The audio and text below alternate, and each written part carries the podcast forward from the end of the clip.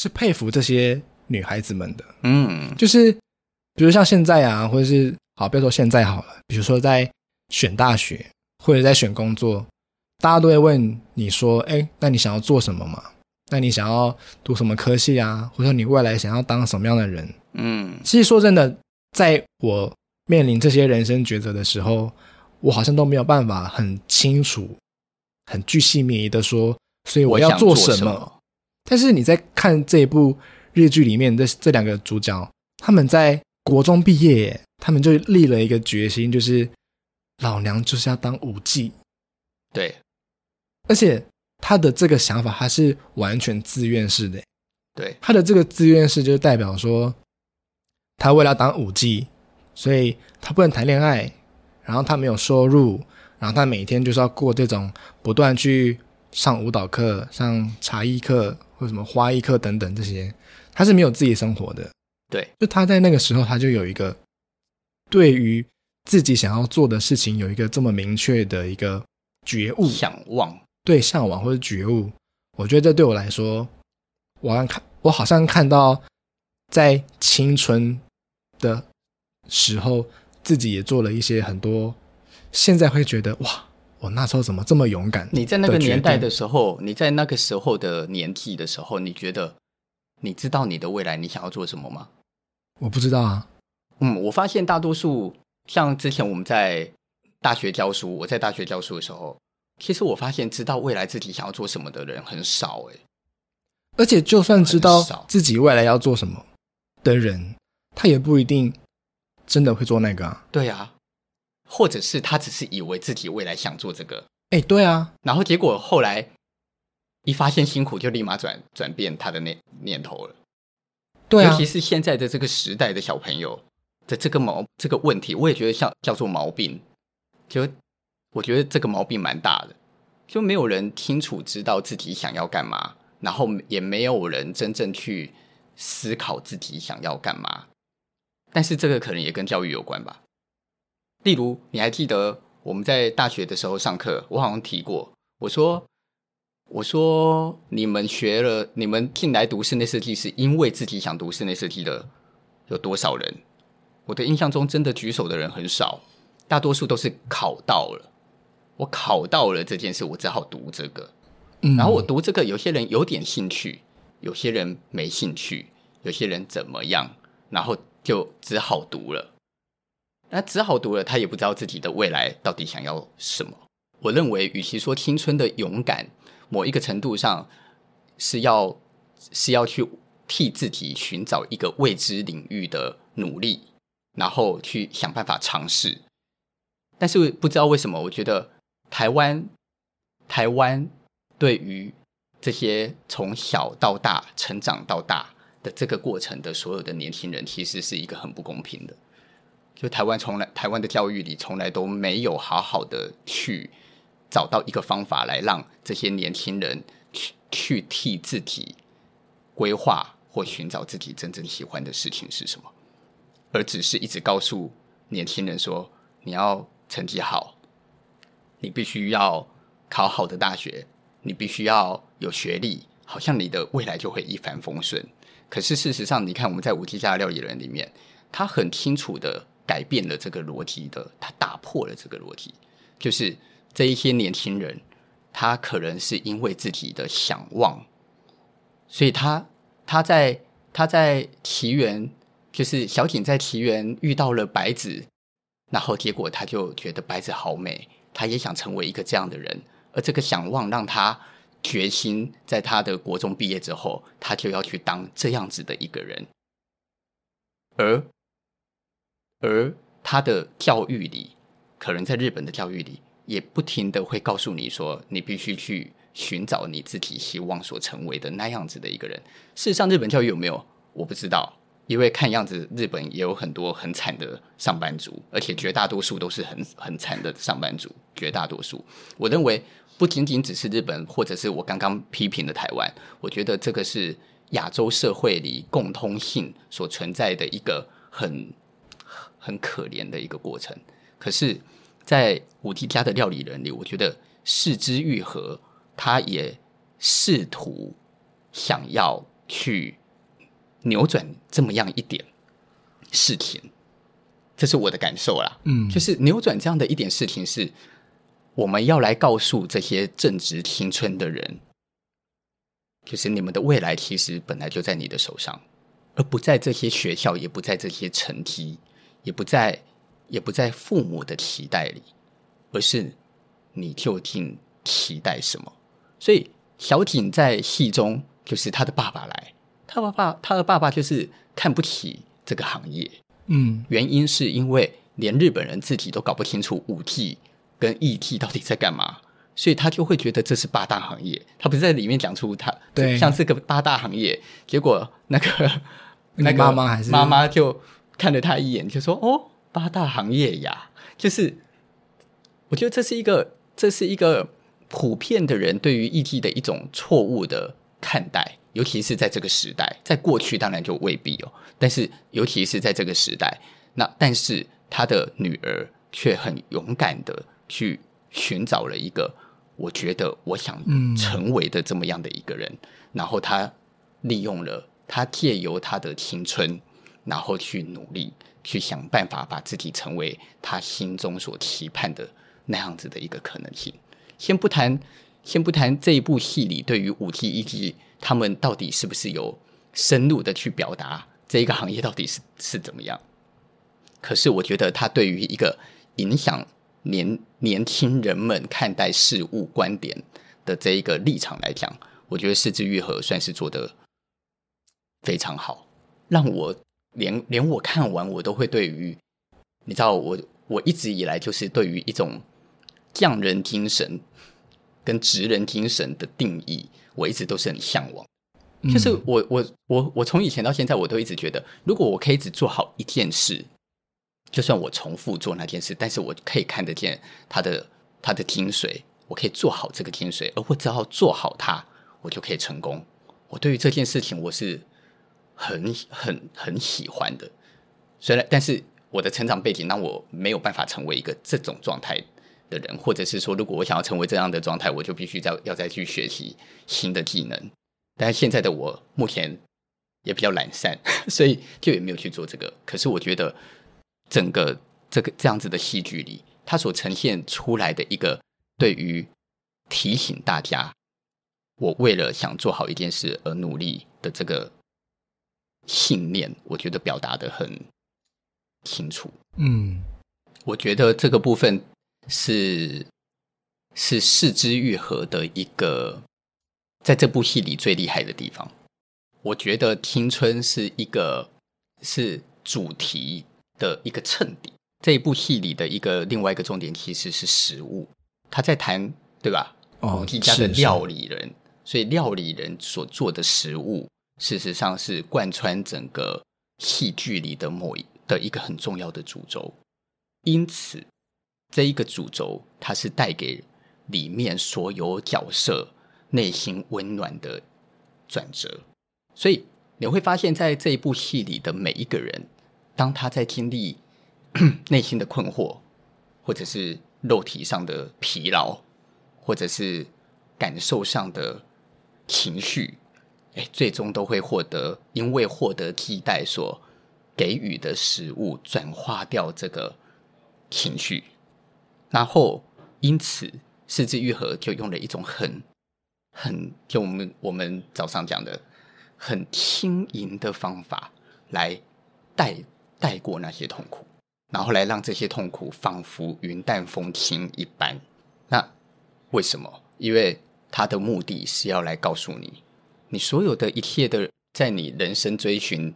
事件里的痛苦，其实都可能因为某一个人。所帮你做的一碗面，你就可以感受到内心的温暖，都可以因为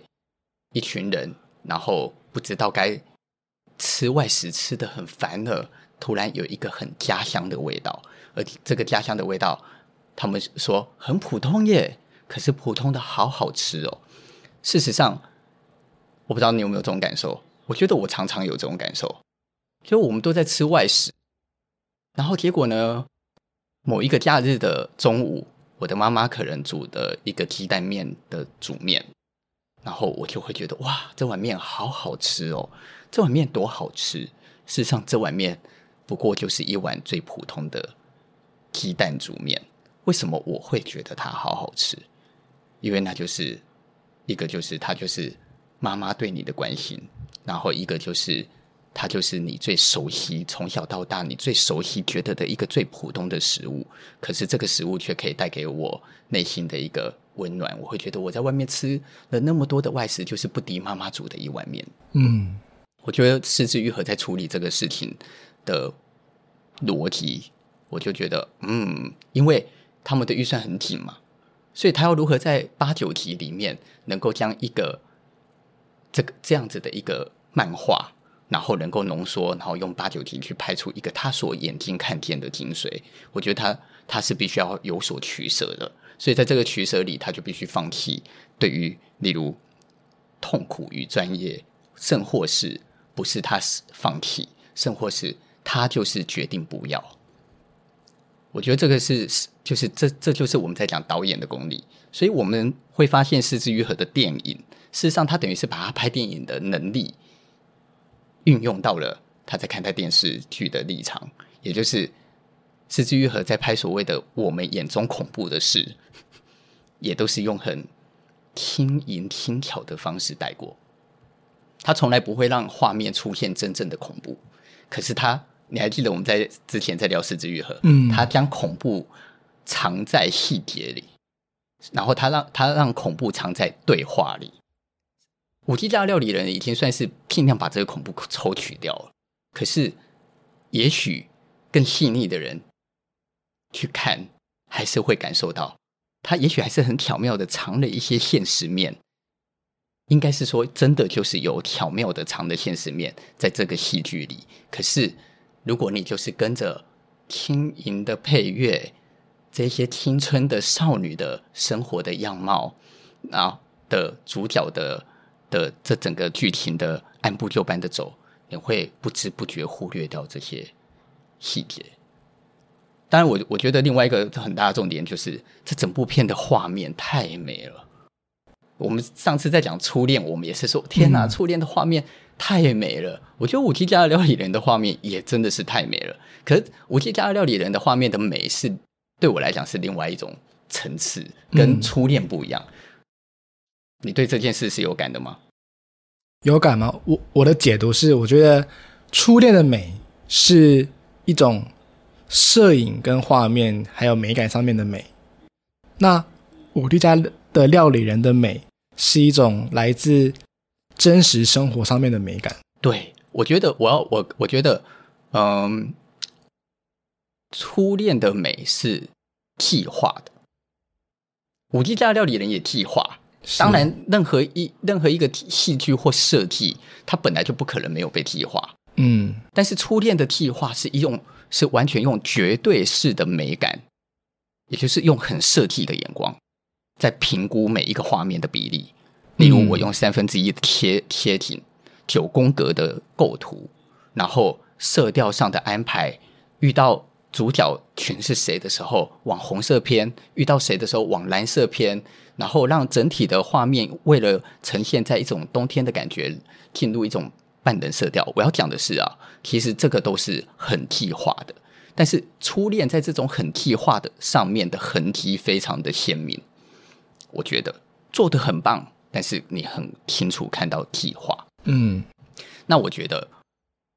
五 G 家的料理人他的厉害是在于它计划到让你觉得它好像本来就应该长这样。对，我们之后会再来。用一起讨论厨房这件事，我们就会我们再来讲这件事。但是我认为在，在在在这里，我们就可以提到，例如那个妈妈上的房间那种乱法，你是真的会觉得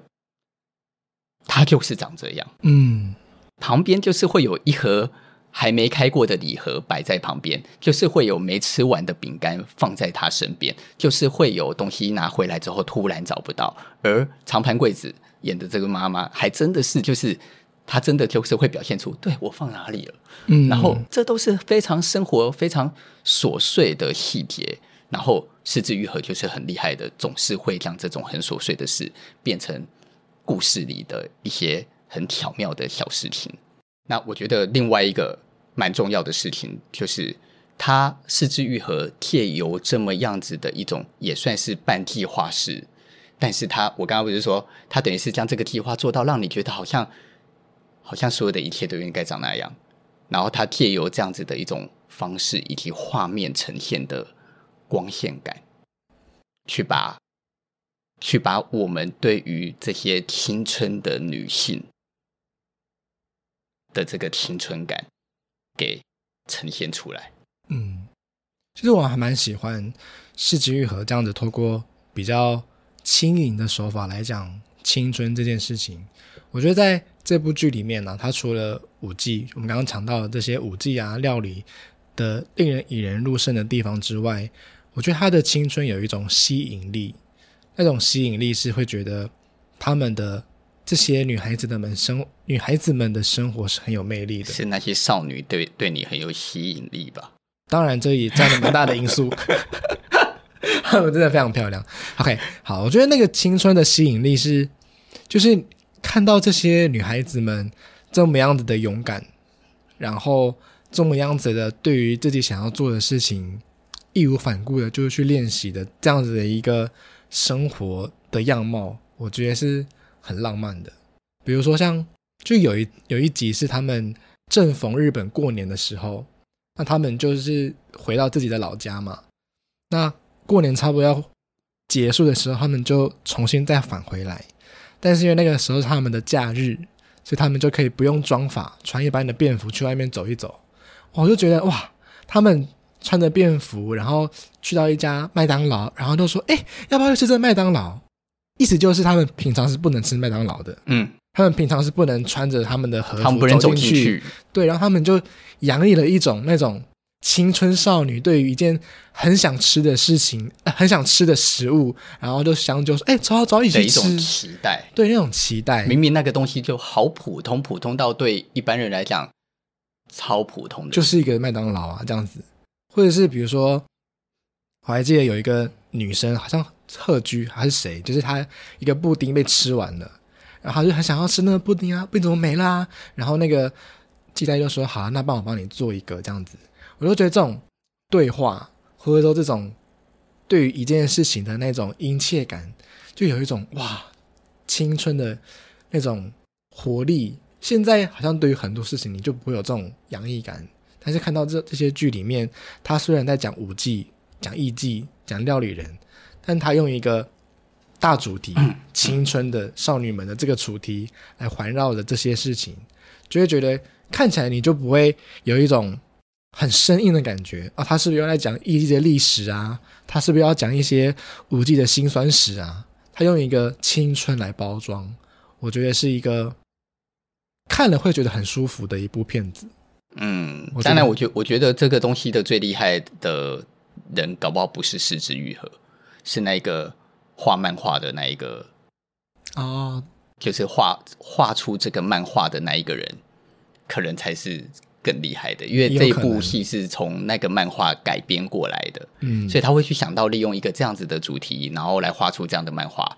但是这个漫画再透过是枝裕和把一个真人式的表演给呈现出一个我们眼中所看不到的青春的样貌。嗯，因为青春这件事情，它本来就是一个很很吸引人的一个话题。嗯、你看，你看，例如我到了这个年纪，我要回看我的青春，居然已经要回看二十年前了。可是对我来说，我却觉得青春仿佛还还还历历在目，它就很像是，它就很像是昨天才发生过的事而已。嗯，我就都我永远也都还会记得。在我的呃，可能国小国中的时候，喜欢上一个女孩子，然后的那种初恋的感觉，甚或是我还曾经可能跑到喜欢的女孩子的家楼下，然后默默的想要等她上课。哦，就一早吗？嗯，然后默默的想要等她上课，然后她走出来了，我不敢让她看到，然后去跟在她的后后面。很像跟跟踪狂一样，尾随着他，然后一起进到校门，嗯、你却就会觉得这么、这么、这么幼稚的事，然后这么现在回想还觉得那时候是不是有点变态的？是啊，这么样对的，这么样子的一件事情。可是，哎，年纪大了，回想到心里还会有一种甜甜的感觉哦。重点是那个人根本跟你就什么都没有。嗯，然后我们在面对我们的青春，永远都是义无反顾的。我们为了想要达到什么目的，我们为了想要成就一件我们想做的任何的一件事，也许只是跟大家约好大半夜，什么要高中的时候骑机车，什么夜冲阳明山，然后大家又怕鬼怕的要死，然后阳明山上的某些山路连路灯都没有，然后每一个人就开着大灯骑得超慢。然后每个人都在提醒彼此说：“你不可以回头，你不可以回头，你不可以叫名字哦，大家不可以叫名字哦。”以前你不要叫名字，结果还是叫了名字。的这种很蠢的行为，但是这些很蠢的行为，它却成为了我们在生命历程里面很难忘记的。因为最最单纯的情感跟友谊，仿佛就是在那个年纪跟那个年代才会存在。这让我想到《红楼梦》。里面，《红楼梦》里面的贾宝玉跟林黛玉，在《红楼梦》的故事里，他们的年纪是十三岁到十五岁左右之间。他们在讲的那一整个的故事，就是从他们的十二岁、十三岁开始讲到他们的十五六岁。所以以前有很多的人都会把《红楼梦》说什么它带有情色的意味，有没有？当然有啊！谁的青春没有情色？每一个人的青春都在。摸索自己的身体，对于性都会有欲望，都会有一些好奇，所以才会产生爱暗恋啊。可是他们在摸索自己的身体以及发育的同时，他同时间对于自己的情欲、自己的恋爱的感感官，你又可以说他同时也存在着非常纯真的那一个面。所以在《红楼梦》里就有一个桥段，他就是在讲说贾宝玉每次去找林黛玉。他们两个人就会一起午睡，就会躺在一个床上一起睡觉。哦，这个这么样那么一个简单的桥段，常常被后面的的评论家或者是很多人都会说什么：“哇，好情色哦！哪来的情色？”也许贾宝玉他的确有他对于性的摸索，所以他跟他跟他的大丫鬟袭人就真的有了性的关系。可是再返回来讲，他在面对林黛玉的时候。他完全是投入了一个最纯真的情感在里面，所以当他跟林黛玉一起在那张床上的时候，那个感你就可以想象，他就是两个十二三岁的小朋友一起在一张床上睡着，这要怎么去联想到情色呢？我觉得他他他的这个的本身，我当然并不是说呃《红楼梦》里完全没有那一个部分，但是我想讲的是人在。这个青春的过程里，他一定会有非常多很复杂的情绪，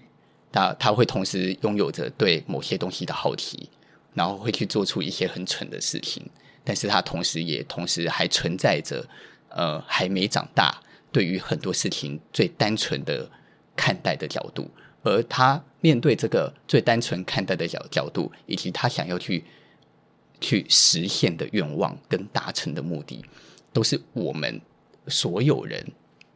在这一个年纪的时候，几乎每一个人都会义无反顾，不怕受伤，然后也不怕受伤害的去去想办法成功。嗯，我觉得这个就是青春带来的一个美好啊。但是是枝裕和当然没有去刻意体现这所有的东西，因为它是用一种更纯爱。日本的纯爱型的电视剧或电影是太强了，他他等于是他仿佛把一个人爱爱恋一个人的欲望都抽离掉了，所有跟情欲相关的事，变成只剩心灵上的。嗯，四肢愈合也是，可是我们我当然我觉得我我不是要去表达说，呃，就好像他这样子好或不好。我想讲的事情是，就是四肢愈合他在讲关于一个。有关青春的事，他也是很隐含与隐晦的去将这些东西藏在其中。但是如果我把它扩大来讲，就会跑出我刚刚所讲的那一些对话或话题。